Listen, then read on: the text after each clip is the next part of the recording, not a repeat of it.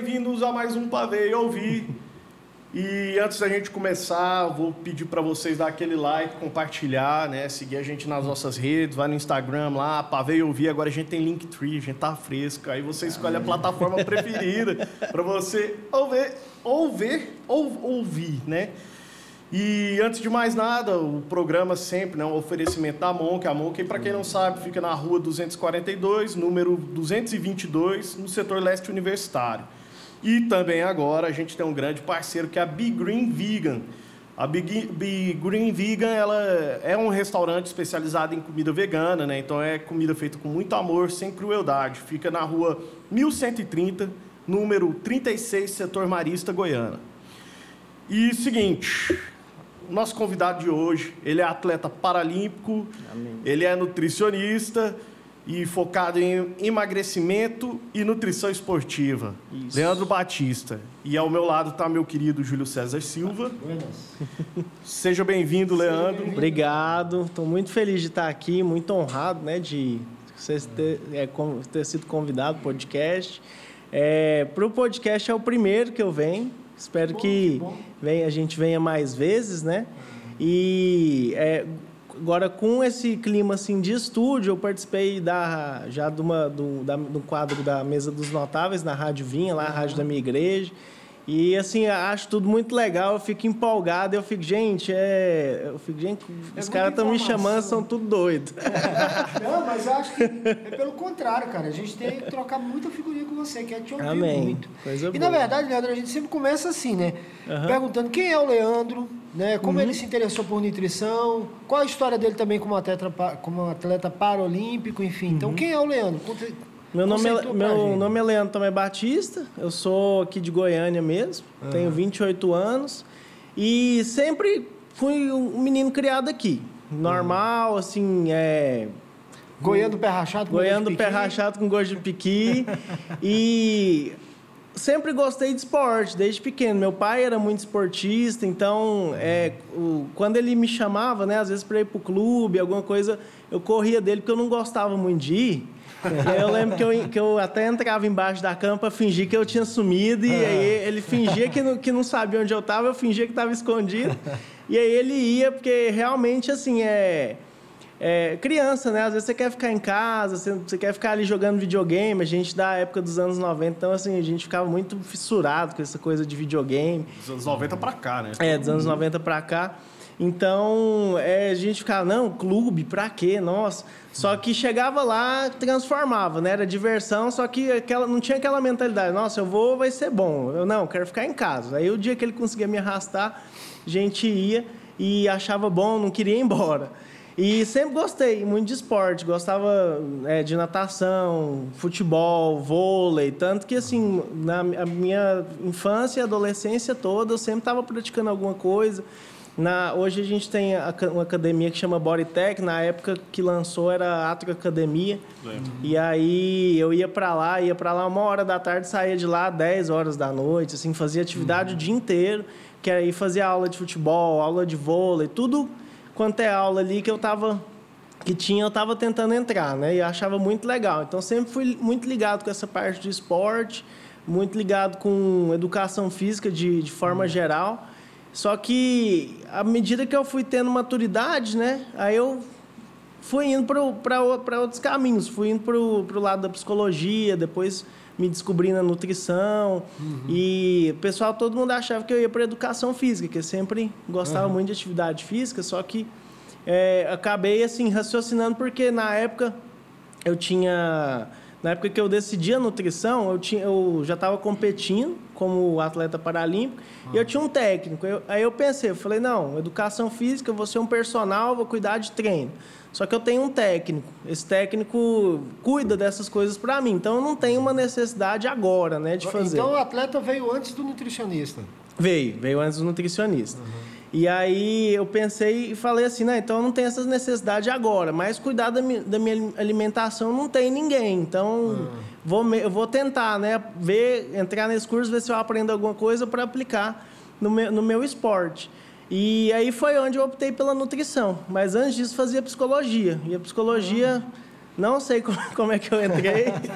eu acho que acho que foi pressão, assim, aquela pressão de aluno do ensino médio, ah, você tem que fazer alguma tem que fazer coisa. alguma coisa, quem nunca? E aí... influência de família também? Tem algum psicólogo? Não, na, na, família que eu me lembro agora não tem nenhum psicólogo. Mas o nutricionista não deixa de ser um psicólogo também, né, cara? Também. Assim, de certa forma, porque você lida também. com a saúde corporal da pessoa, uhum. mas Aí eh, já inclui uma pergunta nesse caso aí também, Leandro. É o seguinte, é, você lida com a saúde corporal das pessoas, uhum. mas grande parte dos distúrbios alimentares tem origem psicológica, tem, tem origem... Tem, a gente tem que trabalhar muito essa questão da mente, inclusive é uma área que casa muito com a nutrição, a psicologia. Uhum.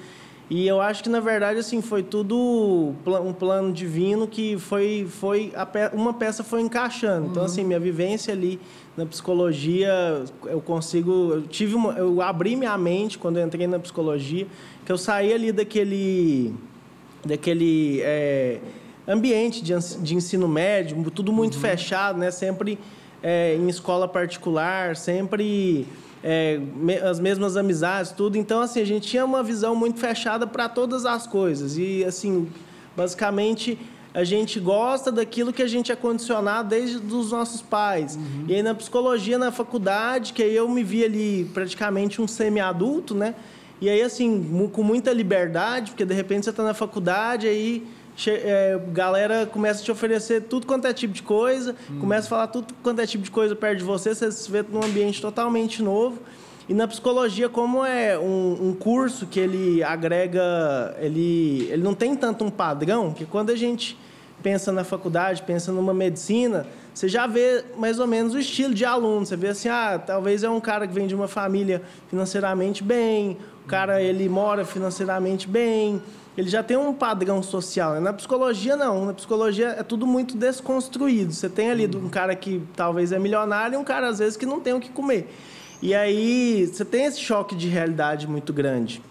É, já na, naquela época eu lembro que já estava é, começando a ficar bem forte essa questão do, da identidade de gênero, uhum. questão do, é, do público LGBT. Então, para mim, que, que saí de uma escola católica e aí fui para o Dinâmico, que, que é um, uma, uma escola de ensino médio que tem mais ou menos o Aquela esse padrão, é, é, é quase maratonar para é, você estudar, né? É uma maratona de estudo. Isso. E aí cheguei ali na faculdade, me deparei assim com todas essas coisas, eu, eu falei, uau, é, uhum. onde que eu tô, né? Uhum. e aí o, eu comecei a ver que realmente assim existiam outras coisas, existiam pessoas que pensavam bem diferente, que não tinham é, um, o padrão de vida que eu tive, que não tinham a mentalidade que eu tive, que não tinham as oportunidades que eu tinha.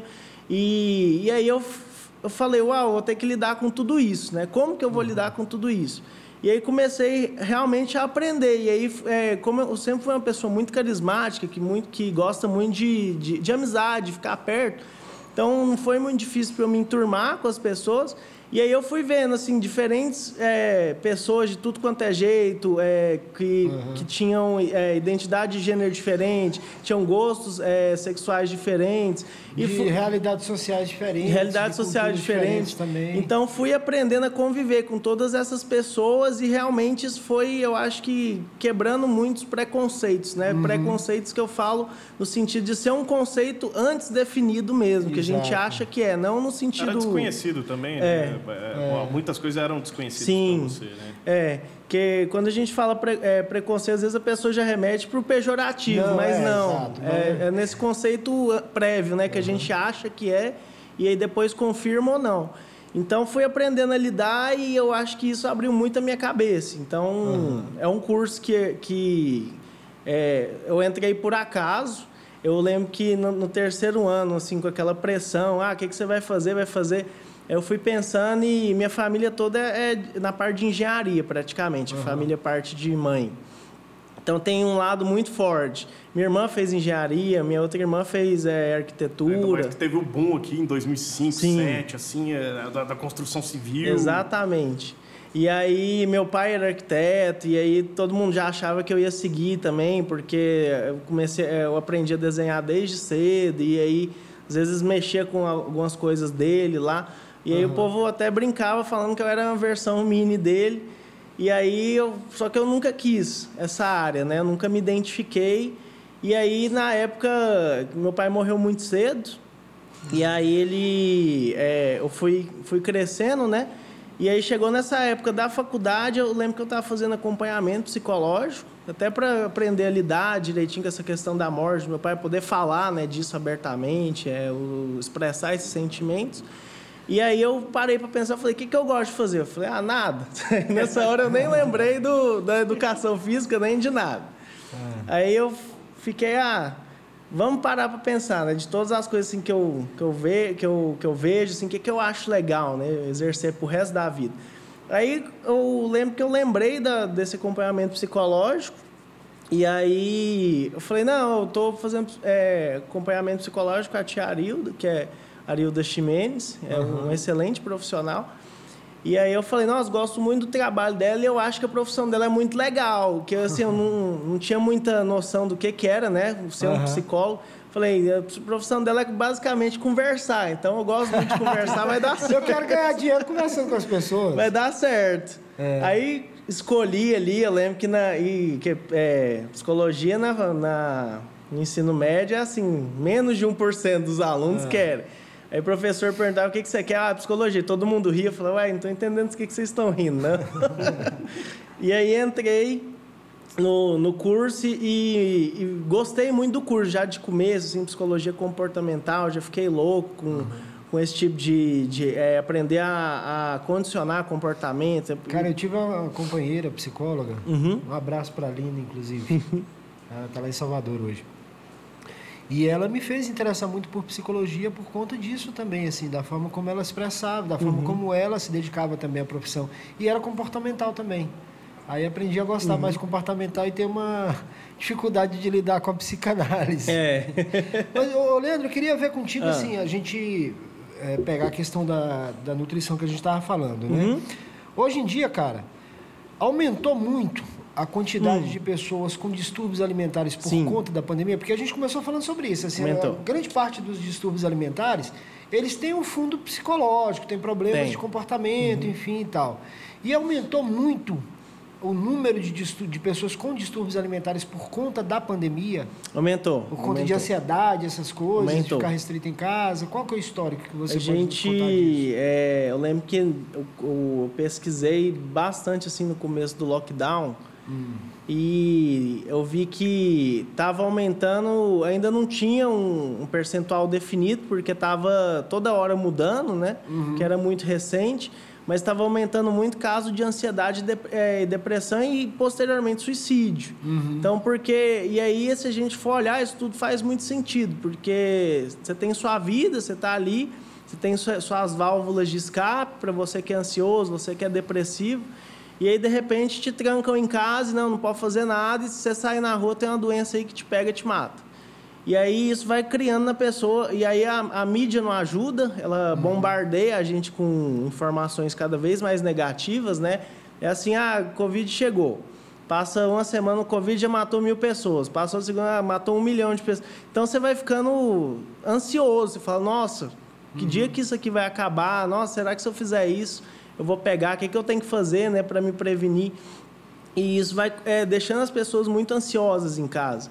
E isso para um depressivo, o cara ele fica, ele fica transtornado, porque ele, ele às vezes, ele, a única coisa boa que ele tinha era sair, às vezes, pro, ir na floricultura e dar oi lá para a mulher e voltar para casa. E de repente parou Bem, de fazer isso. Ele isso. pode fazer mais, né? É, e aí ele vai realmente assim perdendo muito sentido e vai indo para um caminho que talvez leve ele ao, suicídio, né? Que é uhum. o que a gente é, é, é, foi muito estudado, né? No começo da pandemia essa questão Sim, do suicídio, eu, eu porque realmente aumentou bastante. O, a gente entrevistou um, um psicólogo aqui, Sim. o esqueci o, o Jorge, Jorge, Jorge Antônio. Ele falou que ele tinha uma média de 20 mil atendimentos ano e só esse primeiro semestre de 2021 ele já teve 70 mil uhum. atendimentos. Caraca. Mas aí, aí a, a, questão é essa, assim. E com base nisso também crescem esses distúrbios alimentares. Cresce. Quais são os mais comuns, assim? Geralmente ansiedade, que, que vai para sobrepeso e obesidade, né? Ou para anorexia, mas geralmente é mais para sobrepeso e obesidade. Uhum. E compulsão alimentar, O cara fica, ele pode ser por ansiedade ou não, ele começa a comer compulsivamente. Uhum. Ou às vezes porque ele não tem nada para fazer, então ele. E bulimia também, né? Bulimia não, não também. Mas é isso muito em criança e jovem também, né? Porque é a mesma coisa. Você Sim. perde contato. Você está no auge da sua infância, pré-adolescência, ou já na sua adolescência e juventude, uhum. de repente você está trancado dentro de casa. Uhum. E o jovem gosta de estar na rua, no, no coletivo, enfim, se divertindo é. e tal. E de repente você está trancado em casa. Você tem muitos é, pacientes, né, pessoas que, que você teve que lidar com isso nesse período da tive. pandemia, de crianças, de jovens? Tive, eu tive no começo assim da pandemia, é, eu não tive tanto atendimento porque eu estava mudando de local físico, uhum. então eu meio que parei por conta da reforma, que aí tudo parou, eu tive que ficar um tempo uhum. a mais parado né, para reformar. Mas aí eu te, do Conselho de Nutrição liberou o atendimento online, eu tentei e aí os clientes sumiram. Todo mundo sumiu, ninguém queria atendimento, os que queriam, queriam esperar a clínica e aí eu, eu fui ficando ansioso. Gente, eu tô com reforma para fazer, tô com conta para pagar e o cliente é. não vem. Precisa atender a gente aí, vamos embora. Como é que vai fazer? E aí fui ficando ansioso, ansioso. Eu fiquei. Eu lembro que no começo da pandemia eu fiquei seis meses sem renda total. Hum, nossa. Fazendo é, gambiarra em cartão de crédito para não atrasar a fatura. E aí come... voltei a atender. E aí aos poucos o pessoal foi indo, comecei a fazer ações lá no consultório para uhum. chamar o cliente de novo, né? É, dei algumas consultas, o pessoal ir lá conhecer é, o meu novo espaço. E aí foi voltando. E aí uma das coisas que eu fui percebendo é que assim, o pessoal estava aumentando muito o peso. Era gente que, que às vezes tinha um padrão corporal bom, voltava com sobrepeso, voltava gordinho. É, algumas pessoas assim. Igual algumas pessoas aqui na nossa frente. Vou falar nada, Mas não. aí você teve também um aumento de de pacientes jovens também nesse período? Você conseguiu identificar que teve também? Jovens, jovens adultos. Jovens, uhum. jovens não. Porque uhum. eu sempre tive um público muito baixo, de criança e adolescente. E não sei se talvez porque o pessoal não relaciona a imagem né, de nutrição e esportes. Eu, eu acho, mas é porque, cara, a gente tem uma cultura, principalmente aqui em Goiás, que o povo fala assim: ah, o menino tá gordo, não, tá saudável. Tá saudável. Tem é, isso é, também. Que e eu então falo assim: ah, vai crescer, vai crescer, isso vai passar tal. Eu tem era isso. gordo também. É. Né? Tem, aquela coisa também. da cultura da avó, né? Não, é. tá gordinha, a vovó gosta. Tá ótimo. Cara, meu filho tá, meu filho tá acima do peso. É, eu boto ele na natação agora, já que não tem outro jeito, porque tá com colesterol alto e tal, eu tenho que fazer alguma você coisa. você vê, a criança quantos anos? Dez anos. Dez é anos com colesterol alto. É, isso, e não é isso, normal. E não. aí, aí vem uma pergunta, Leandro. O quanto isso aumentou desses distúrbios, por exemplo, de crianças com uhum. problemas de distúrbios, né, com colesterol alto, com triglicéridos e tal, uhum. que são coisas que você antigamente só identificava em adultos, né? Uhum. O quanto isso cresceu Uhum. E o que, que você acha que, que é fruto disso? Assim, é essa cultura alimentar processada que nós temos uhum. hoje? O que que... Eu acho que é um, uma série de fatores. Assim, é, com a pandemia eu não sei te precisar uhum. quanto que isso aumentou, mas isso desde a da geração 2000 vem aumentando. Porque começou lá em países como Estados Unidos, Europa, que são países mais desenvolvidos, né? E aí depois chegou aqui, que aqui no Brasil sempre chega depois de um tempo. É. E aí chegou essa tendência de fast food, chegou de dieta de lanchonete. Então, como no começo era tudo muito novo, eu lembro que na minha infância, assim, era o máximo, você ir no McDonald's. Era, era, era, era, era um evento, da... né? É, era, um, era justamente isso. Não era, você não ia comer um lanche, você ia pro McDonald's. Então, assim, você, você colocava uma roupa e tal. e era o máximo para uma criança fazer aniversário lá dentro do McDonald's. E a gente, os pais e a gente, principalmente criança, não sabia o mal que tinha naquele lanche, né? Mas a gente achava ótimo, sanduíche muito gostoso, tudo muito gostoso, preparado rápido. Então, realmente, veio com uma proposta muito legal. Assim, ah, você vai demorar uma hora para fazer sua comida aí de casa, vem aqui que a gente prepara para você em cinco minutos, você já está uhum. comendo, você e sua família. Então, veio com uma proposta muito legal essa questão do fast food. Só que realmente é um produto muito processado, cheio de químico, muita gordura, muito sódio. E isso, agora que a gente começou a colher os, os malefícios daquela geração uhum. que, que superalimentou as crianças com fast food no intuito da novidade E aí hoje aquela criança se tornou o adulto obeso de hoje e com hábitos extremamente alimentares, porque ele cresceu é, entendendo que aquilo lá era uma coisa legal, uma, uma coisa de rotina, e aí ele põe o filho dele para comer uhum. essas coisas hoje. Então a gente vê, eu acho que da época de 2000, de 2000 para cá, assim, um crescimento muito grande de obesidade infantil.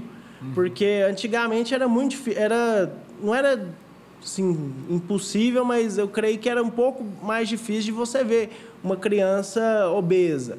É, eu acho que de a cada 10 crianças, antigamente, uma ou duas eram obesas. Hoje a gente tem a cada 10, 9. Uhum. Então, justamente por causa disso. E é, é justa, é essa, essa questão dos exames bioquímicos alterados. Era, antigamente, assim, é, acho que o pessoal também não fazia tanto essa questão de exame, né, para a gente uhum. ter isso mas de você não conseguia imaginar uma criança com colesterol. Mas justamente isso. atrás era mas inimaginável. A gente tem muito. O que, que aconteceu? É, a, a, o tal do mundo globalizado, uhum. a gente trabalhando em, em, casa, tal, internet, tudo. A gente pegou uma coisa que o americano tem, né, que eles não têm, na verdade, a gente tem a pausa para o almoço, por exemplo. Sim. Né? Oh, tô no meu almoço. O deles é 20 minutos, a gente tem uma hora, duas, algumas pessoas têm até três, né? uhum. né? É, dependendo. O sacou almoço deles é o que? O lanchinho ali, o snackzinho, vai comer e tal. Uhum. A gente está adquirindo isso também.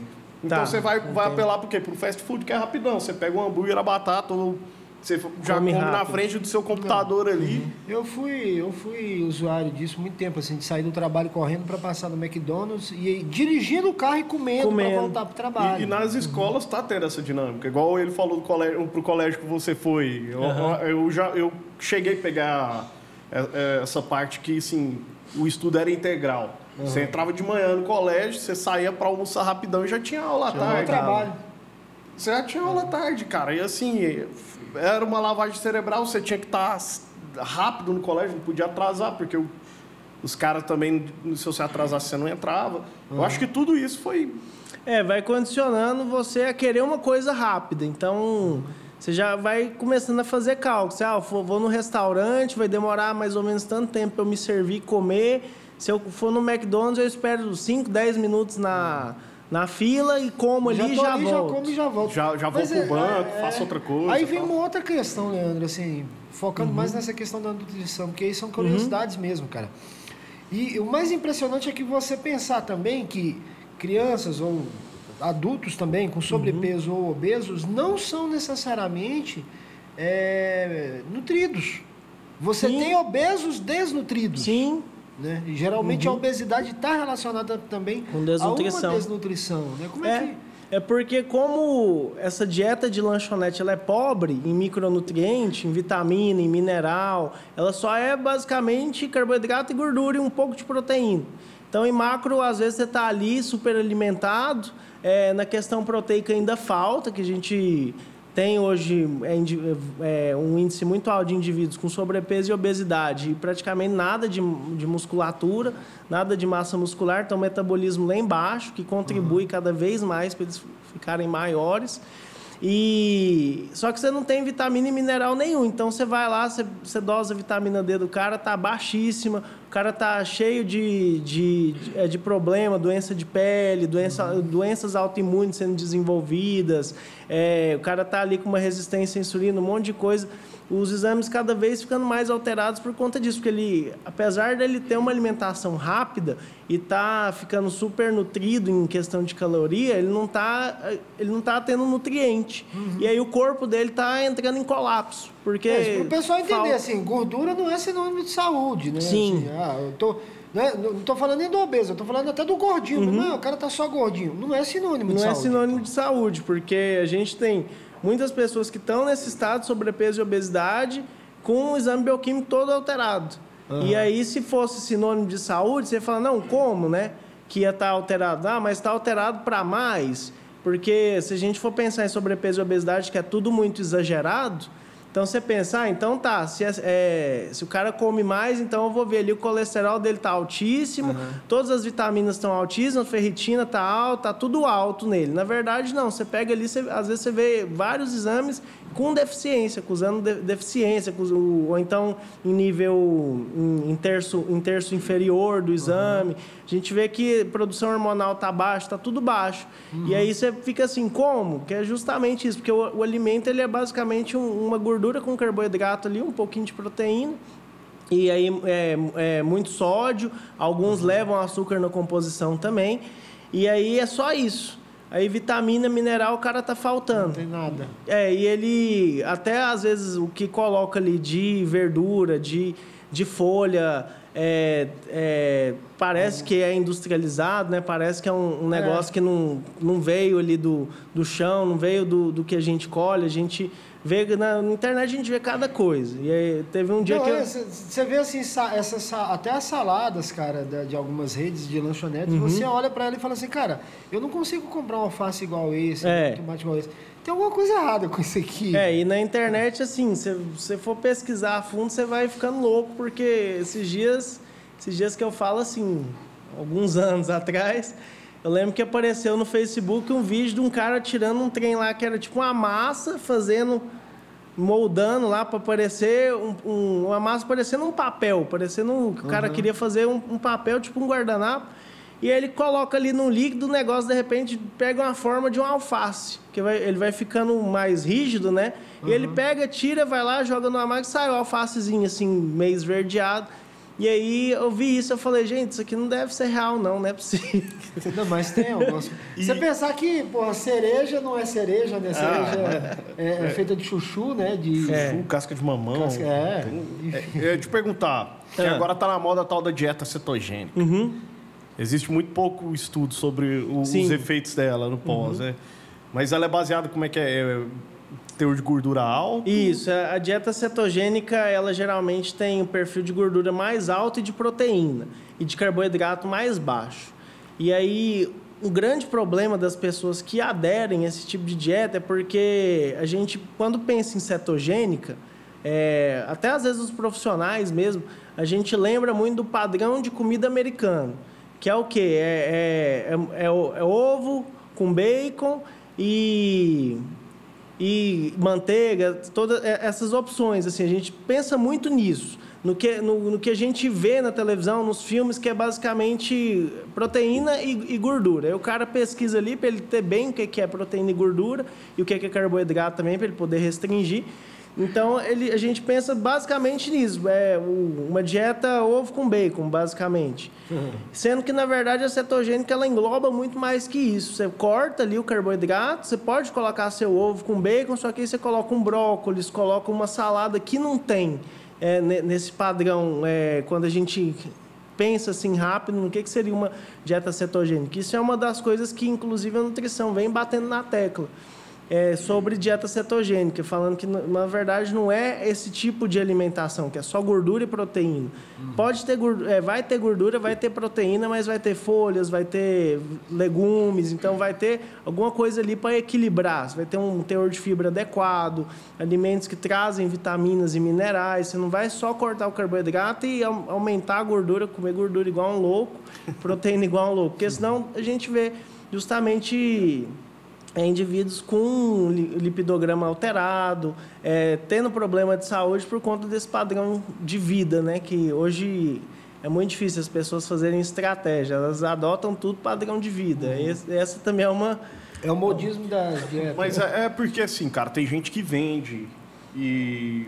É, é o mal da internet que a gente tá falando para todo mundo. Tem gente que vende uhum. a dieta para você, não é o caso de você, é, o uhum. paciente vai até você, você vai Sim. lá vê o IMC, pede exame, vê o que que tá tal. Não, o cara vai e fala assim, ó, eu tenho a dieta perfeita para você emagrecer, tal, bebendo uhum. cachaça igual um filho da puta.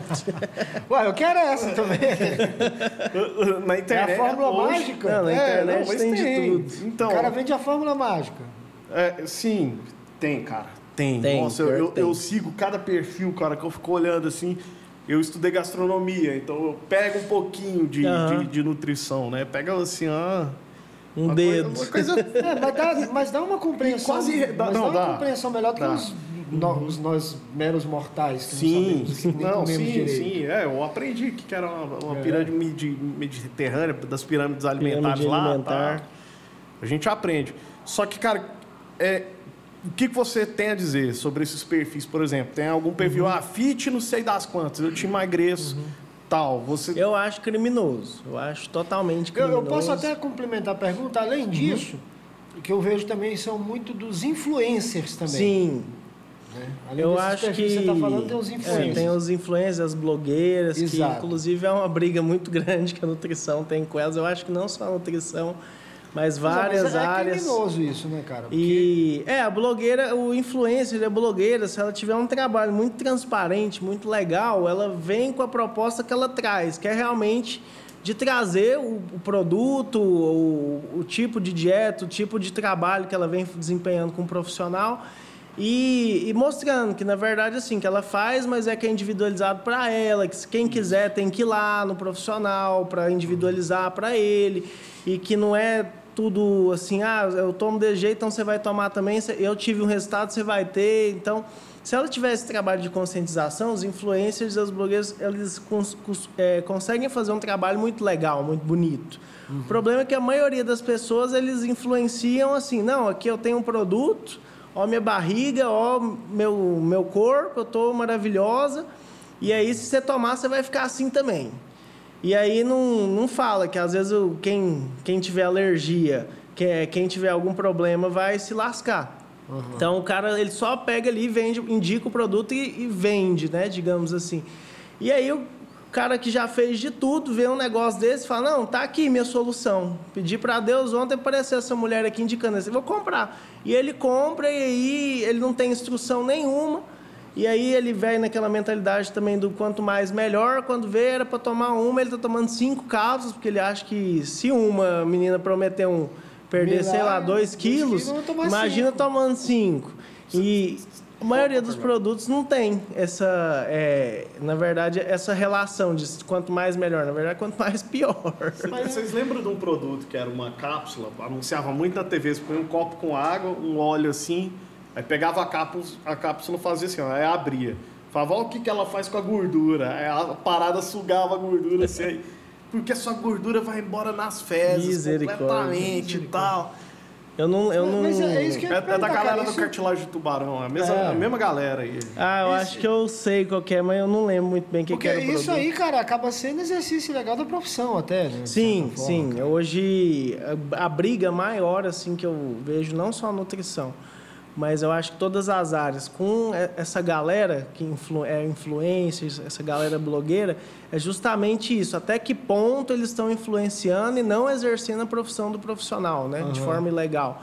E na nutrição, porque como é, a nutrição ela acaba que assim, dependendo do jeito de você indicar, você está passando uma receita, é, tem que ter isso muito claro. E a maioria das pessoas não tem. Então, elas fazem indicações que é como se fosse o profissional mesmo. E às vezes elas não têm noção nenhuma do que, que elas estão passando, nem da pessoa que ela está indicando. E aí essa pessoa vai lá, toma, e às vezes ela tem algum problema, ela tem alguma doença, alguma coisa que não poderia é, tomar naquela dosagem ou daquela forma, e aí a pessoa, na verdade, em vez de contribuir, ela atrapalha, né? Uhum. Para toda a saúde dela. Então eu vejo que o, a, a, grande briga de todas as profissões é justamente isso. A gente teve recentemente a, aquela blogueira bem famosa, a Gabriela Pugliese. Uhum. Ela, ela, se eu não me engano, ela foi processada pelo Conselho de Educação Física. Eu ia, entrar, eu ia entrar nisso, mas não necessariamente. Eu falo assim, porque acaba que a galera compra tanto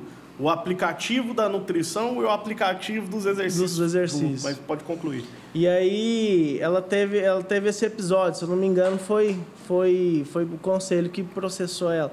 Justamente por exercício, exercício ilegal da profissão, que eles entenderam que o jeito que ela estava propagando ali aqueles exercícios era, era do profissional. Uhum. E aí foi dando, foi dando muito problema. Então a gente, se a gente for olhar assim, um, nessa, nessa, nesse pessoal que tem um poder de influência grande, acaba acontecendo isso demais. A gente tem é, um, uma menina que mora nos Estados Unidos, toda hora ela fala uma besteira e a gente no consultório tem que ficar desmistificando. Que aí o cara chega e fala, ah, tem que cuspir no pão mesmo. A gente fala, não, não tem que cuspir em nada.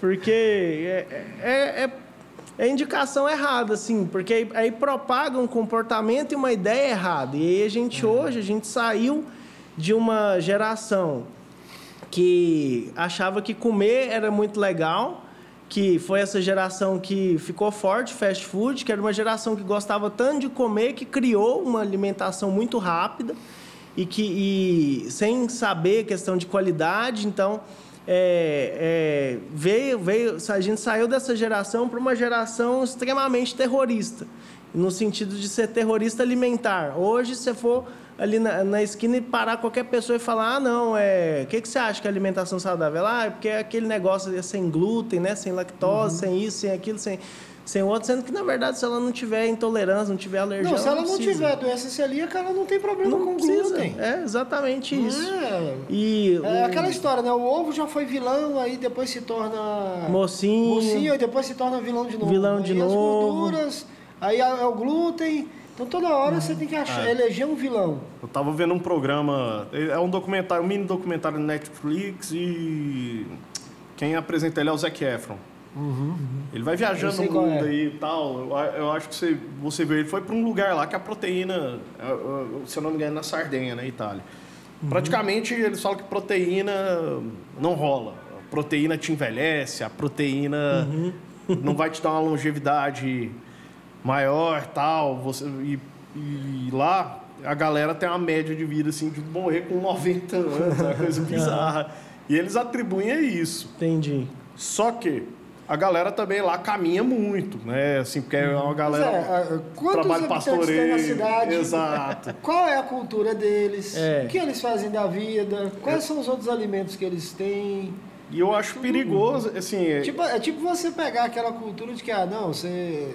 Lá na Itália se aprende isso, aqui você tem que tomar uma taça de vinho todos os dias que vai te fazer bem. Peraí, né, cara, também. É, não necessariamente.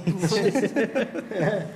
Hoje, é, mudar um pouco de assunto, mais para uhum. você mesmo, assim. Hoje você está uhum. atendendo quantos pacientes? Eu tenho uhum. hoje uma média assim, de pacientes semanais de em torno de 10 a 15 pacientes semanais. Uhum. Aí, como. É, é porque é, é, um pouco difícil eu quantificar essa questão de média por uhum. semana, porque a forma como eu trabalho é um pouco diferente da dos, dos demais profissionais. Porque geralmente o pessoal, até com clínica própria, eles determinam alguns dias de atendimento, eles, algumas janelas, algumas coisas, eles restringem um pouco a questão do atendimento. Eu, como eu atendo segunda a sábado, se deixar o dia inteiro, então fica, às vezes fica muito picado. Às vezes eu vou ter um paciente no dia, às vezes no outro dia eu tô a agenda das 8 às 7 da noite lotado. Então fica é, varia muito. E, ou então a gente faz remanejo para atender tudo de uma vez, depois eu tenho um tempo maior para montar plano de todo mundo. Então, uhum. acaba que essa, essa média semanal, é, mensal, fica um pouco afetada por conta disso, do, do horário de atendimento e da disponibilidade de atendimento também, né? Que, que eu acredito que a minha, em relação à média dos profissionais, seja um pouco maior, graças a Deus tem essa possibilidade, porque... Você tem seguidor pra caramba, velho. Também. mas, mas não só por causa da rede social, mas porque eu sou um cara que não tem preguiça, assim, de trabalhar. Eu, se a gente estiver conversando, você fala, ah, eu quero consultar com você, mas eu só posso domingo, meio-dia, que é um horário que eu não atendo. Eu falo, ah, então vamos. E aí, por quê? Porque eu tenho essa disponibilidade para ir e o consultório hoje que eu atendo, ele é meu. Então eu tenho como ir lá abrir tudo. E aí, às vezes, o profissional, ele às vezes até tem essa disponibilidade, queria atender, mas a clínica não é dele, então ele não pode ir lá abrir. Aí como é que ele vai ligar pro dono? Não, precisa atender um paciente. Até ele conseguir isso, o cara já desistiu. Ou então marcou outro dia, né? Então hoje eu tenho essa facilidade muito de atendimento. E, e graças a Deus, assim, é, tem, tem mês que eu acho que, que, que, eu começo a ficar um pouco ansioso, desesperado, que eu falo, ah, não está muito legal. Esse mês eu precisava que fosse um pouco melhor. E aí chega no final, surpreende. Uhum. E o mês passado foi de jeito. Eu fiquei ali até dia 19, 20 mais ou menos, com bem pouco, é, pouco paciente, umas janelas de para eu poder estudar, para eu poder montar assim altíssimas que eu até comecei a ficar preocupado. Falei, não, eu tô só realmente assim, estudando e, e dieta já montei, tô só que por conta, né? não quero ficar assim não, quero trabalhar. e aí eu ficava, gente, mas não tem, os clientes não estão procurando o que, que, que, tem que fazer e tal. E aí eu fui descansando. Fala, não, vai vir, Deus vai mandar os clientes. E aí realmente assim, começou ali já no dia 22, 23, o pessoal começou a vir de lote. E aí salvou o mês. Então, eu, graças a Deus, eu tenho esse. É, é, eu tenho tido esse, esses momentos, né? Hoje eu, desde que eu voltei a atender, eu acho que eu não tive um mês realmente que eu falei assim, não, foi horrível e, e não tive praticamente nada de cliente. Graças a Deus voltou. Que, que antes que eu achava que eu atendia bem lá no, no espaço antigo, lá na 1138, desde que eu mudei realmente, só no começo, assim, depois que Fala que... o nome da, da, da clínica, da, da, da Sim, loja. Fica que, eu, que eu, atendi, que eu Nós atendi... vamos colocar o endereço também, viu, galera? No... Vai ter o endereço para vocês, que é. eu atendia lá na 1138, que onde hoje é a Candy Lab, um, um hum. estabelecimento que que eles abriram lá no, no imóvel. Eu atendia lá, atendi lá por muito tempo. Esse Candy Lab é o que? É de, de, de doces? É? Não, acho que é de, de narguile, se não me engano. Ah. Aí eles devem ter brincado com o nome com aquela música do 50 Cent, não sei como é que é não. sei que pô, colocou lá, mas não tem nada a ver com doce. É porque eu fiquei pensando, saiu uma clínica de nutrição e entrar uma loja de balas, por exemplo, seria é meio irônico, doce, né? né? É meio irônico. Aí não, aí a gente precisou é, sair lá do imóvel, que o aluguel era muito caro, o, o dono queria vender, a gente já não estava com condições de comprar mais o imóvel, na época que a gente queria comprar, ele não queria vender. aí a gente achou o imóvel ali na, na Galeria Caribe, na 1124, com a uhum. Alameda Ricardo Paranhos, e a gente foi para lá. Aí ficou a, a, o Empório Mais Saúde ainda, que é a loja da minha mãe embaixo. Uhum. E eu fiquei na sobreloja, eu adaptei lá para poder criar meu consultório. E aí só nesse começo mesmo, assim, depois que reformou, é, que reformou o grosso, e aí eu tinha já a mobília do, dentro do consultório, não tinha a parte ali do, da recepção, que, que eu fiz uma mini recepção lá. E aí eu falei, não, já dá para atender, então vou atender aí só nesse começo, assim, de realmente, assim, ir um, dois clientes, aí começar a ter movimento ali para mim, que foi a parte mais difícil, depois que deslanchou, hoje até hoje nunca mais parou, graças que a Deus. É, você, bom, tem, você tem uns pacientes famosos, né? Tem, Eu graças a, marcação da galera boa, cara. graças é, a Deus, pessoal. Tem umas marcações aí de pessoas que podem ah, eu não menciono o nome de ninguém, não, cara. Do jeito que eu sou azarado, eu tô no processo. mas tem, tem muita gente famosa. Tem, não, mas que bom, porque assim, é, é, interessante isso, cara. O, o famoso, quando ele se preocupa com a dieta dele, de certa forma, ele está dando exemplo também, né? Uhum. Ele está dando exemplo para os seguidores dele, enfim, para os fãs, enfim. Mas eu queria falar de uma outra coisa também, né? No uhum. seguinte, cara. Aproveitar o tempo que a gente tem que é a questão que a gente vive no Brasil é o seguinte: ao mesmo tempo em que você tem muitos distúrbios alimentares, ao mesmo tempo que a população do Brasil, de uma forma geral, uhum. ou está com sobrepeso ou está obesa, né, uhum. né, a grande maioria, em que, em que pese que você tem tudo isso, o Brasil é aquela história, né, sempre um país de grandes contrastes. A gente tem também o grave problema da insegurança alimentar e que uhum. aumentou sensivelmente nos dois últimos anos. A gente Sim. voltou ao mapa da pobreza. Sim. A gente voltou ao mapa da fome no Brasil, uhum. né? E é, e é, como se diz assim, é complicado você imaginar que nós somos um dos maiores produtores de alimentos do mundo. Sim. Então, assim, a Casa de Ferreira Espeto Pau. Exatamente. Né? É, você vê, por exemplo, que tem muitas associações, tem muitas, muitos grupos que trabalham, por exemplo, arrecadando xepa de feira para poder distribuir para famílias carentes e tal. Uhum. E que o índice de perda também de alimentos no Brasil é muito grande também, né? Muito alto, né? desperdício de alimentos. Então, assim, cara, como é que fica isso, assim, essa questão da insegurança alimentar para uhum. uma geração que já não tem acesso correto ou devido à educação, já não tem acesso correto ou devido à saúde, e para piorar, não tem acesso à alimentação também, né? Você está uhum. criando você está criando de um lado uma geração obesa e por outro lado uma geração faminta. Para onde é que a gente vai com isso, cara? É, eu acredito que boa coisa não sai, porque a gente, a gente tem no lado mais é carente né, da população realmente o, o mapa da fome, né? A gente voltou para o mapa da fome, justamente que a desigualdade cresceu de forma uhum. absurda no nosso país e eu não, tô, eu não fico muito ligado nessa questão de, dos programas do governo, mas eu creio que por, é, por falta de incentivo, né? Uhum. E, mas às vezes não, talvez por, só por culpa do governo, também por culpa de, de assim, é, como há muito tempo é, o nosso governo ele nunca foi aquela, aquela coisa que era ideal. Uhum. Então, eu, que, pelo que eu vejo, assim, do pouco que eu estudo é, da história do Brasil em questão política, eu vejo que há muito tempo assim a gente é, teve comportamentos inadequados na, uhum. na no, no, nosso governo e que na verdade estava só virando um, um, basicamente um balão, estava enchendo Isso. um balão e aí basicamente estourou agora.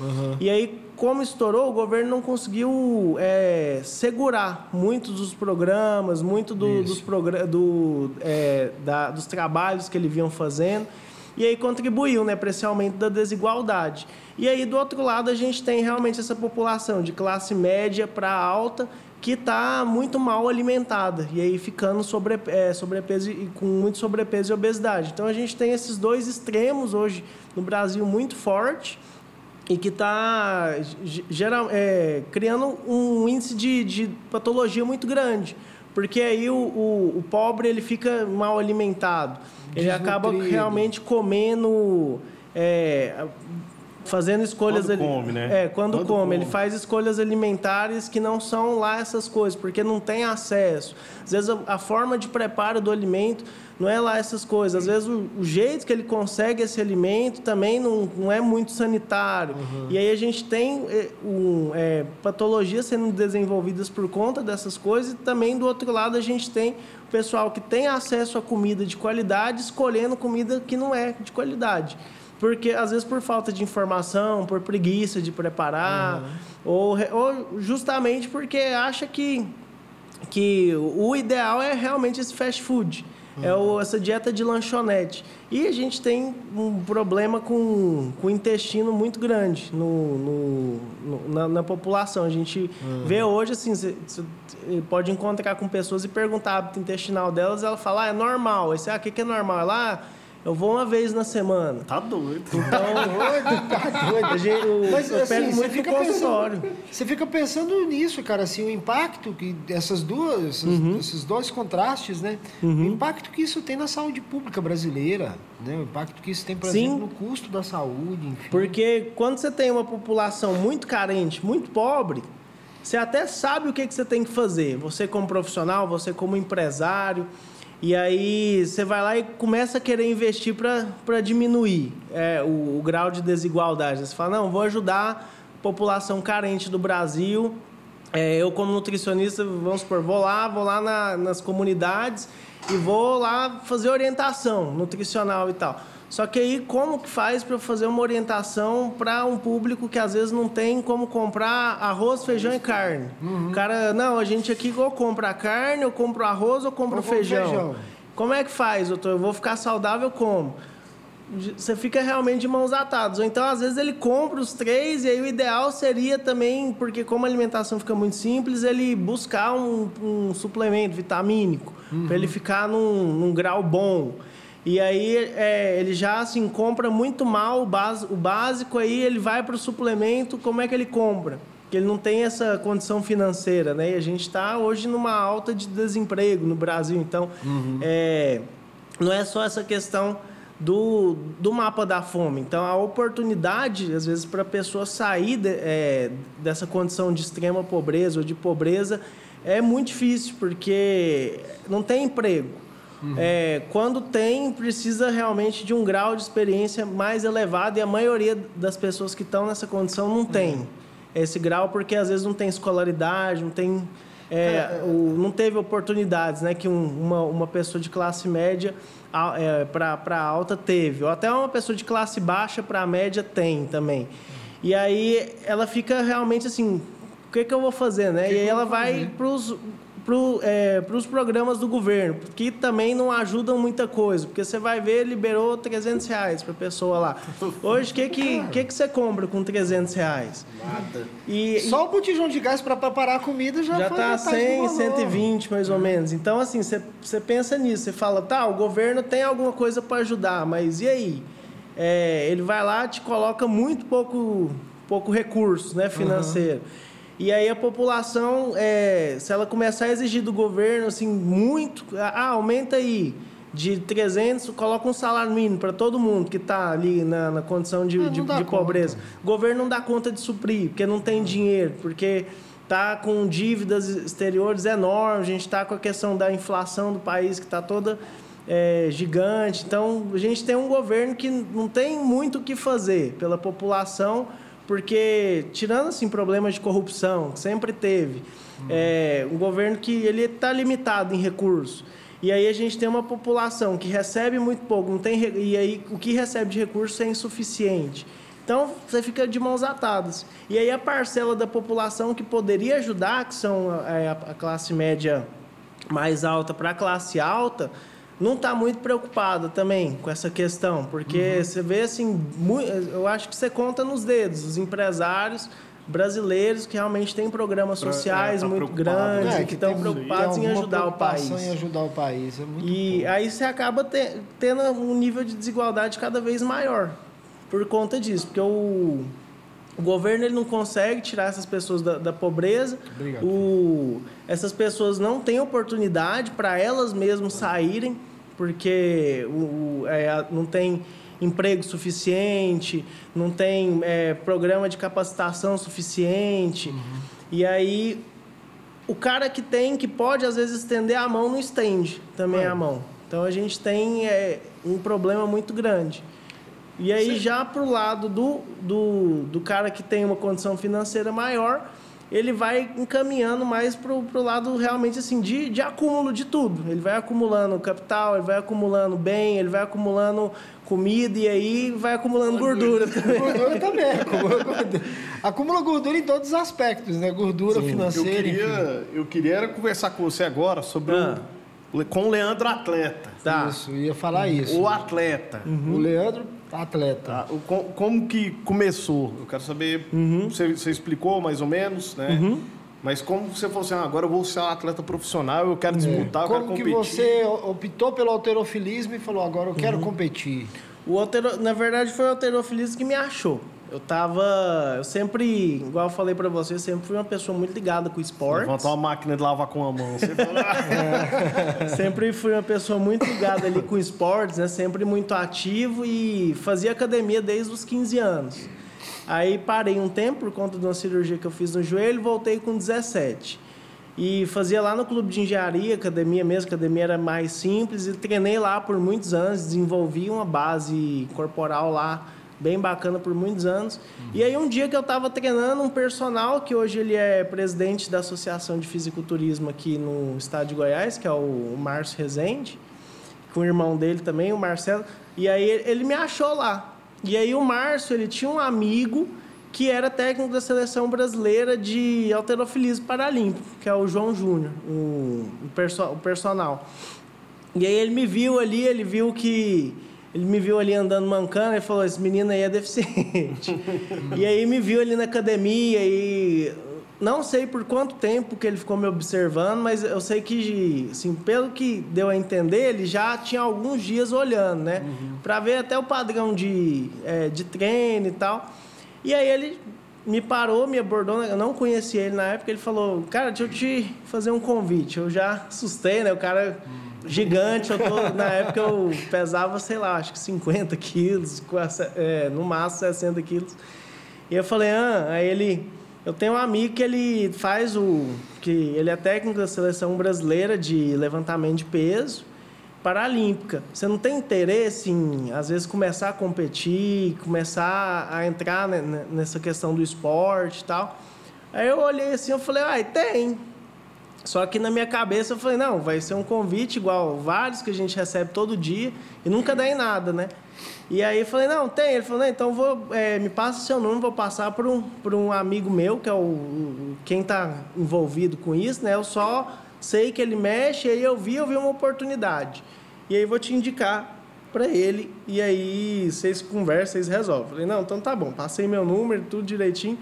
E aí nada do, do cara me mandar mensagem, passou acho que duas semanas, eu realmente eu já tinha aceitado, que era um convite que talvez assim, falou, ah, depois. O cara brincou com o meu sonho, cara. É. Falei, não, não é depois, é depois ele. Depois assim.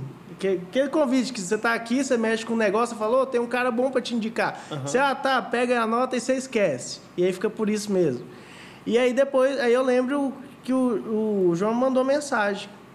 Ele falou, e aí, Leandro, tudo bem? O Márcio passou seu número e tal, tal, tal. É, e aí, você treina onde? Como é que é? Você treina quanto tempo? Eu estou querendo fazer um teste com você, um teste de força, para a gente ver se realmente eu ver, ver sua condição física, para a gente ver se dá para você competir também, porque não é toda deficiência que realmente dá para competir. E, e ver, né, é, se tem interesse e tal. Eu fui lá, falei, não, tem no clube de Jari e tal, bora. E aí marquei com ele, ele foi lá no clube.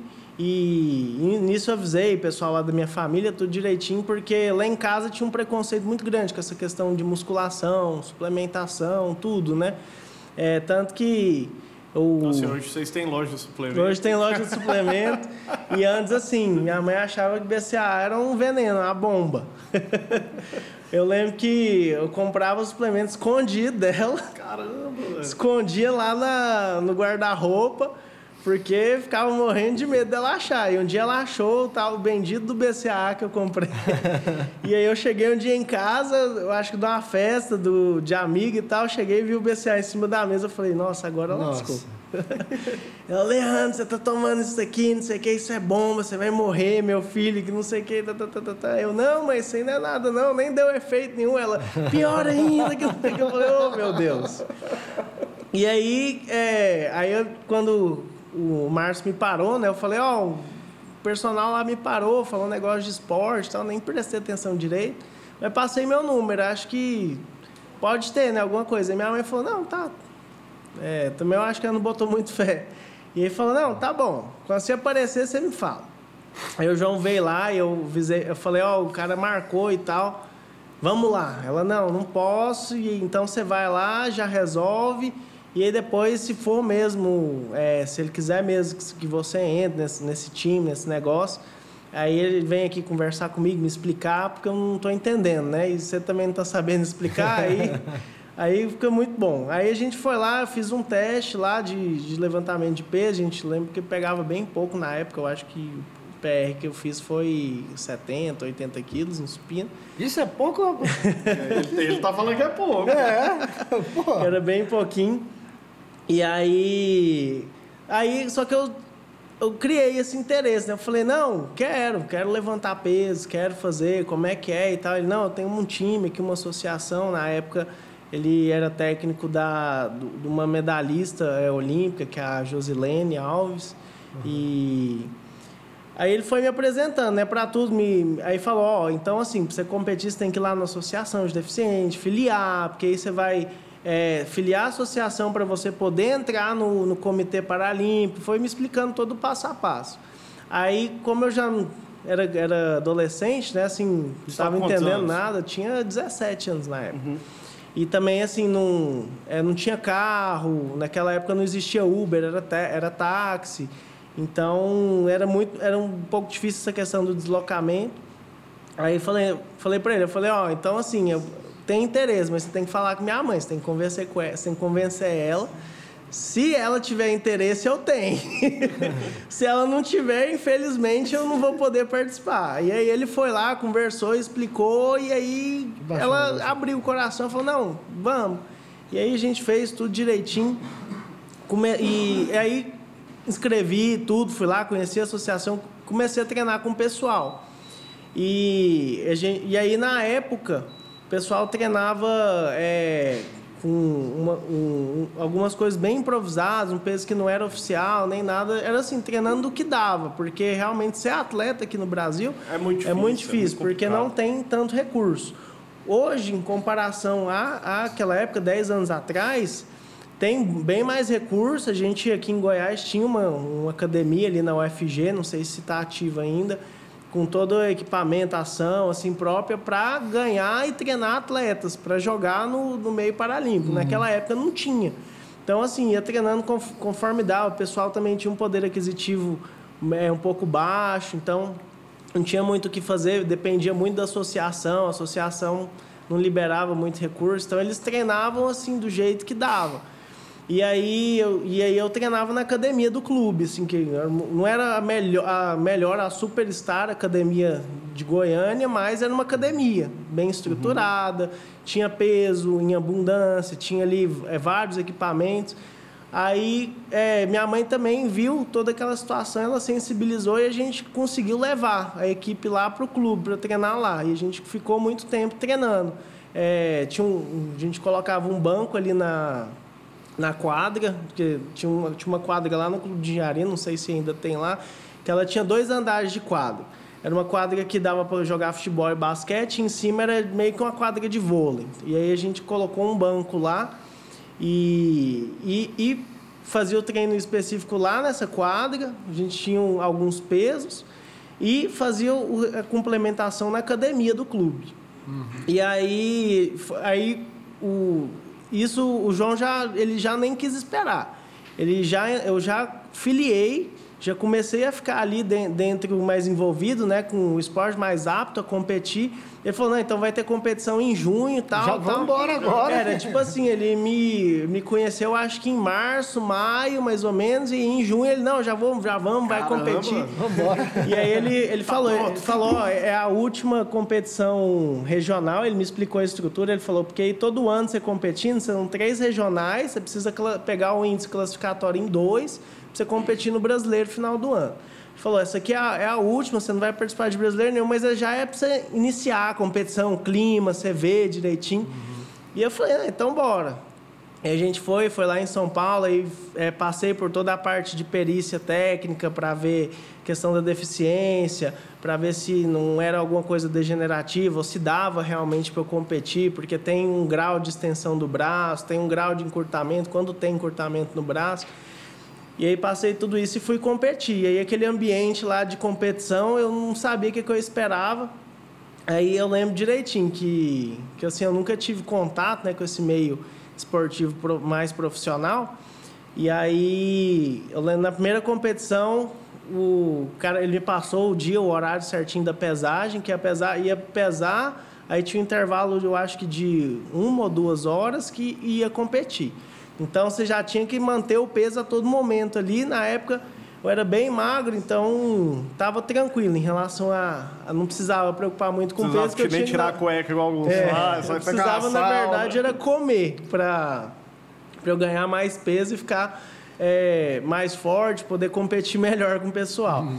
E aí, no que eu cheguei ali, aí minha mãe sempre comigo, me acompanhando. E aí a gente chegou, foi num, num, ginásio lá, do, lá de São Paulo, eu acho que da, no ginásio do, Ibirapuera, não, não lembro muito bem se foi. E aí, assim, tinha a estrutura de competição e atrás era a pesagem. Atrás tinha uma, uma lona, né, um negócio tampando, e atrás a galera ia lá para preparar e tinha um lado lá que era pesagem. Aí eu cheguei lá na pesagem, eu vi aquele monte de deficiente, um monte de pitimbado tudo de cueca, porque o pesagem era tudo de cueca. Aí eu via nego sem braço, sem pernas. Assim. Eu olhei assim, eu olhei, eu assustei, porque eu nunca. Porque assim, eu sempre. É, minha deficiência ela vem desde a infância, só que eu nunca tive contato com esse, esse meio, né, paralímpico, esse meio... É, com, com outras pessoas é, com, com outras, é, também, né? É, então, assim, a gente... Era, às vezes, assim, na minha infância mesmo, eu tive que andar com um cadeirante só, então para mim é, era só aquilo lá, que era, era deficiência como a minha. Às vezes você tinha uma restrição para andar, é, ou então às vezes você era cadeirante e tal. Eu sabia que tinha gente que às vezes não tinha algum membro, alguma coisa, mas nunca realmente tinha visto várias pessoas acúmulo, assim, no mesmo lugar. Aí quando eu vi, eu fiquei assustado. Minha mãe até brincou. Ela, é, depois assim comentou comigo, ela falou: Nossa, também que ela não tinha né, esse contato. Ela falou: Nossa, quando eu vi aquele tanto de gente lá, eu achei que eu tava é, num negócio do exército, assim, pós-guerra. que aquela galera. Reencontro dos veteranos, né? É, aquela galera que, que foi atingida e tal. Porque realmente, assim. E é como é que foi a sua, a sua primeira participação? Assim, você já competiu, já ganhou algum. Fui, aí eu competi e aí a gente pesou direitinho. E aí é, nem tinha macaquinho, nem nada. Aí a, a Josi, ela me deu um macaquinho dela. Falou é que, que o, o, João não explicou que tinha que comprar macaquinho e tal, só fui assim com a cara e com a coragem. É. Ele falou que precisava de uma camisa branca só, eu fui com a camisa branca. E aí cheguei lá, tinha algumas coisas que era o, o traje uhum, adequado, tinha. que uhum. tinha lá. Mas ele não falou justamente que ele já tinha esquematizado, assim, porque como a Josi já era atleta veterana e ela já tinha participações na seleção, então assim, ela tinha 10 macaquinhos, só que era feminino, só que para primeiro momento quebrava o galho, né? Até realmente eu ver um para mim, ou então uhum. ganhar e tal. E, e, como ele era técnico da seleção também, é, sobrava uniforme, ele, ele conversava lá, ele conseguia retirar alguma coisa. Então ele já estava meio que esquematizado. E aí eu cheguei lá, ela me deu uma caquinha, eu pus e tal.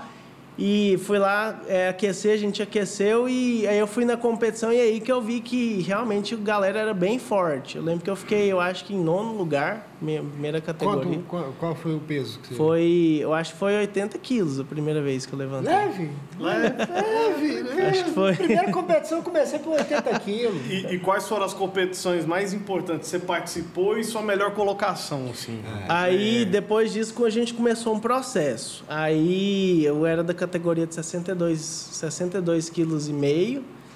E, e aí a gente começou nesse processo para e na como na época não existia categoria júnior porque os atletas eram todos mais velhos, eu entrei eu meio que iniciei a categoria júnior porque aí é, o, a gente começou o João começou a, pegar no pé do pessoal falando, não, então tá, ele não ganhou, mas e aí, tem premiação para júnior porque ele é menor de tantos anos, ele tem 17 anos, então existe lá fora essa categoria. Então vamos uhum. começar, e começou a implantar aqui no Brasil.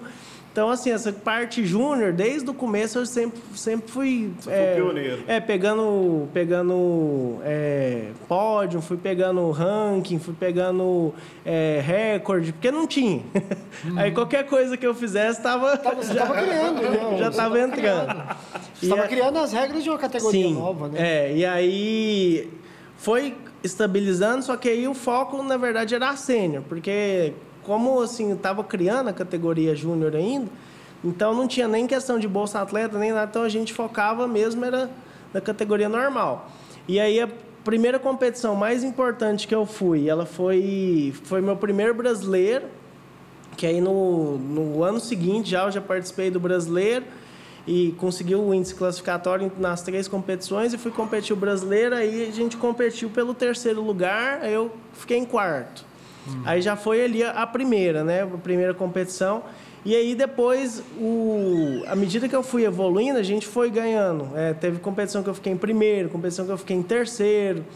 E eu acho que a competição que foi a, assim, a chave, na verdade, eu acho que não teve assim uma chave ela foram, foi todo um, um progresso que foi me dando oportunidades. Uhum. Porque aí, por conta da minha idade, por conta da minha progressão, eu fui tendo é, oportunidades de realmente, assim, estava sempre em todos os brasileiros, estava criando né, essa identidade de atleta ainda não estava realmente sendo campeão brasileiro, mas chegava próximo, primeiro lugar, segundo lugar. Uhum. E teve um ano que eu consegui ficar entre o top 3, e aí pleitei a Bolsa Atleta, que eu, se eu não me engano, eu acho que foi 2013, alguma coisa assim.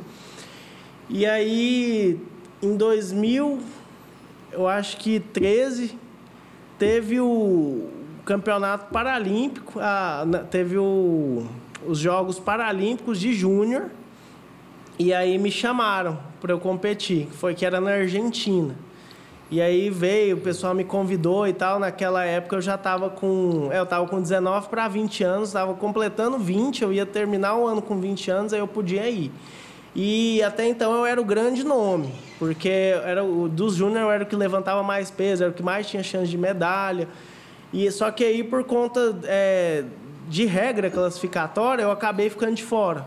Porque como eu tinha 20 anos, eu, eu tinha que... É, eu ficava como uma segunda opção. Assim, uhum. Ah, tem dois meninos, um de 19 e 20, tem que mandar o de 19. Uhum. Que é prioridade pelo, pela regra do, do, para, do Comitê Paralímpico Internacional. Uhum. E aí eu, o pessoal me colocou lá na lista... E aí é, tinha uma relação assim de atleta masculino para feminino. Eu acho que para cada atleta feminino podia levar dois ou três masculinos. E aí, porque faltou uma menina eu fiquei sem vaga.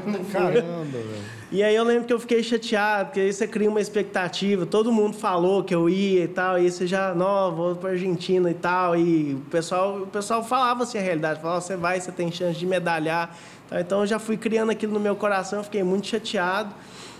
E aí, em 2014, é, teve uma competição dupla, que foi os Jogos Para-Sul-Americanos, que até então é, eu não tinha índice suficiente para ir é, é, para ser membro da seleção uhum. brasileira porque eu precisava levantar um pouco mais de peso. Na época eu estava levantando em torno de 115 117 quilos estourando uh, uns 120 uh, uh. já pouquinho e aí eu precisava para entrar na seleção brasileira eu acho que eu tinha que levantar 140 140 alguma coisa assim Caraca, que era um pouco distante. nossa muito. E aí que, que aconteceu? Como coincidiu os Jogos Sul-Americanos com o, o Campeonato Mundial, aí, e o Brasil tinha que participar dos dois, aí ele, eles não podiam queimar a ficha com o atleta, porque desgasta muito uma competição, uhum. ainda mais internacional que viaja.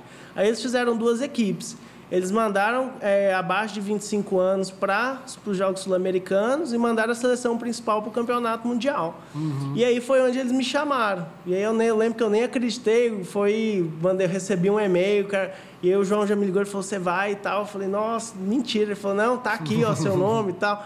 Falei, então vamos. Dessa vez eu vou Dessa mesmo. vez eu vou. E aí a gente foi lá, foi para o Chile, eu acho que foi assim, a o auge da, de, das competições que eu participei, né? Que foi o Sul-Americano em 2014, lá em Santiago. Eu lembro que eu fiquei muito empolgado com tudo, assim, com a própria viagem, essa questão de representar o país. E realmente, e, só que eu fui com a mentalidade de que provavelmente ia, eu sabia que tinha duas competições que provavelmente as seleções estavam fazendo a mesma coisa, mandando a equipe principal para o uhum. campeonato e que talvez eu teria alguma chance de conseguir alguma coisa.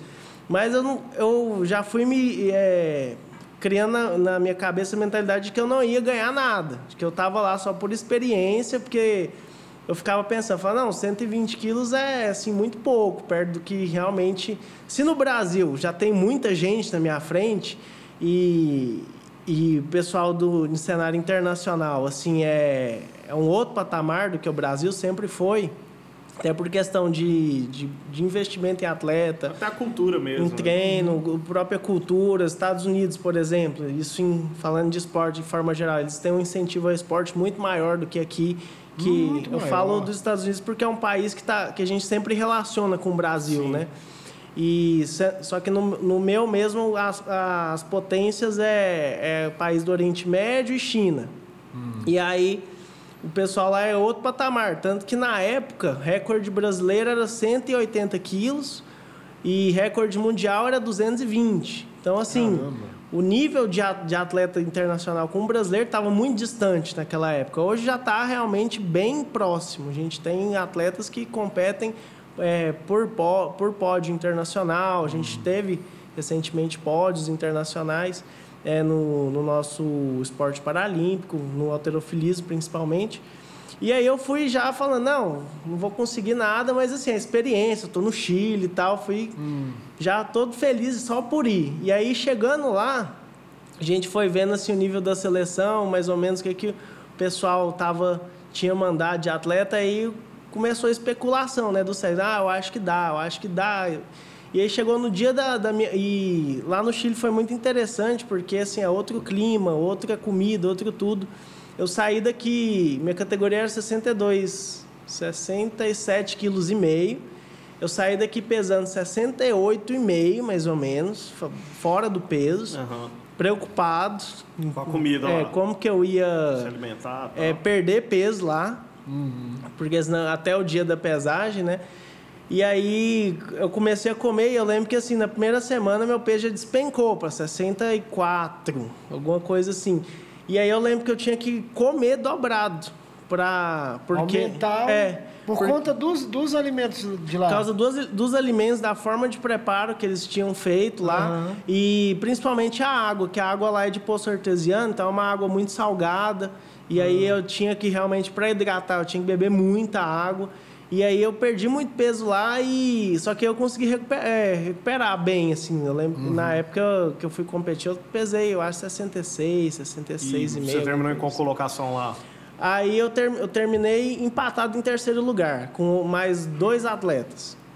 E aí, só que com chance de realmente. Não, eu terminei em quarto lugar.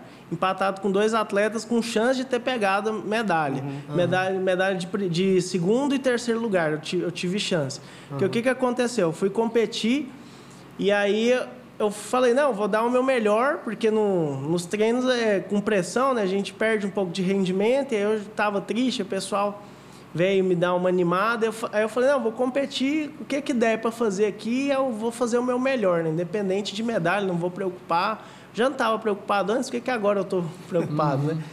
E aí, já na, na, minha, na, na minha segunda tentativa, que eu olhei lá o ranking, eu vi que tinha chance de eu pegar segundo lugar. E aí o técnico queria que eu levantasse 118 quilos. E só que eu não ia no, só ia terminar, né? Minha, minha participação, que era um peso mais seguro e tal, tal, tal. E aí, se eu levantasse 120, eu ficava em segundo. E aí tinha mais dois atletas, dois ou três atletas para competir. Um era o primeiro lugar absoluto e os outros dois iam competir muito, muito mais embaixo. Uhum. E eu falei, não, e eu tava com 117 em, em quarto lugar.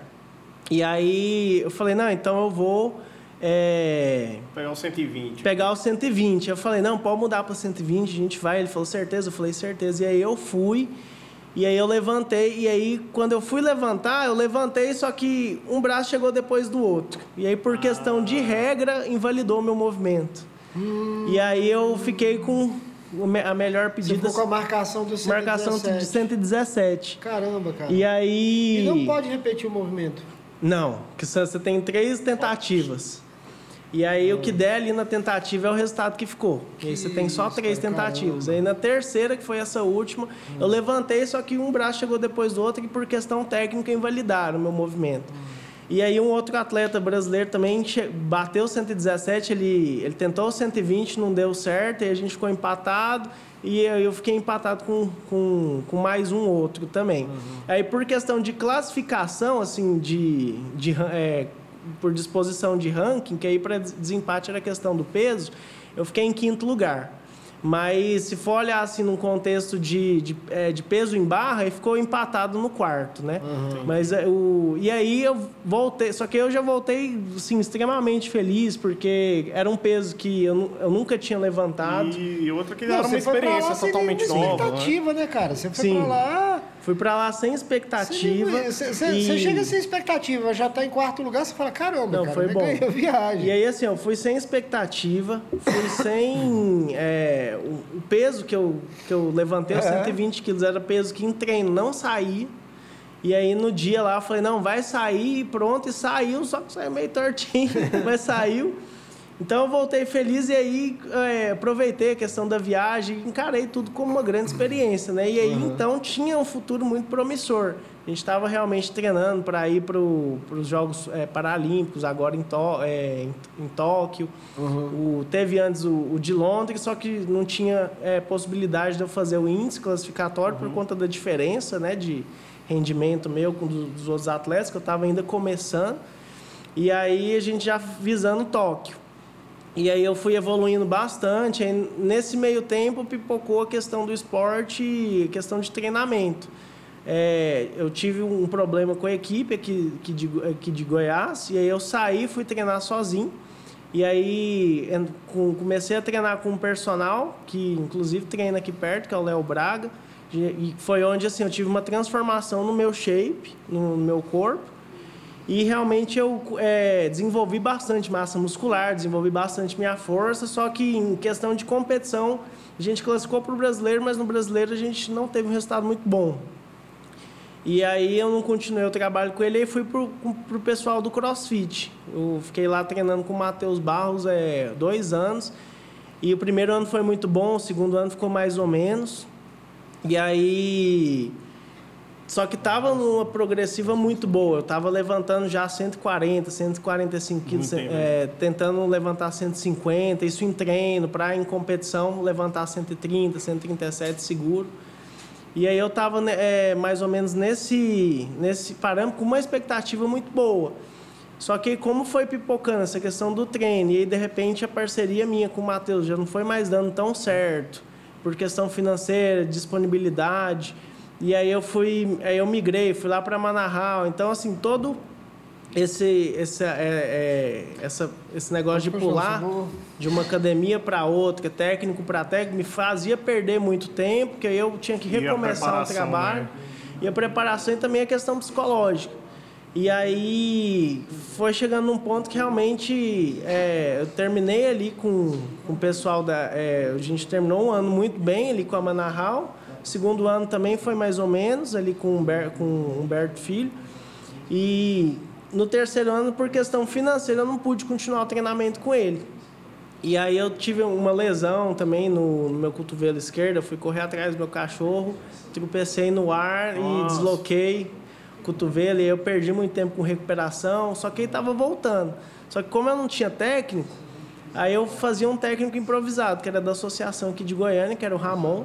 Só que como a gente não tinha nessa esse treinamento contínuo, tudo, né? então chegava lá na competição era sempre uma incógnita o que que ia ser.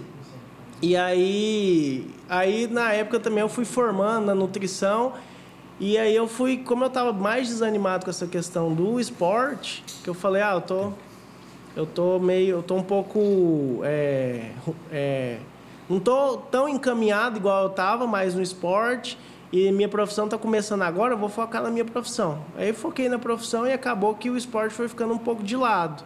E aí eu estava é, com planejamento de voltar e veio também pandemia, tudo, aí hoje ganhei 25 quilos com a pandemia de presente e colocou mas nada categoria que nutricionista mais... não, não, não, não resolve. Não, é. resolve. Nada que um, um bom nutricionista como você mesmo não resolva. É, né? a pandemia, o, o maior problema que me trouxe, além do peso, foi essa questão assim, como teve lockdown, então, e aí você fica muito tempo ali sedentário, você perde uhum. essa constância, esse hábito, né, de treinar. Isso. E aí, por causa disso, eu fiquei é, um, um, quadro meio que um sedentário ativo, assim. Não era uhum. totalmente sedentário, mas não era ativo.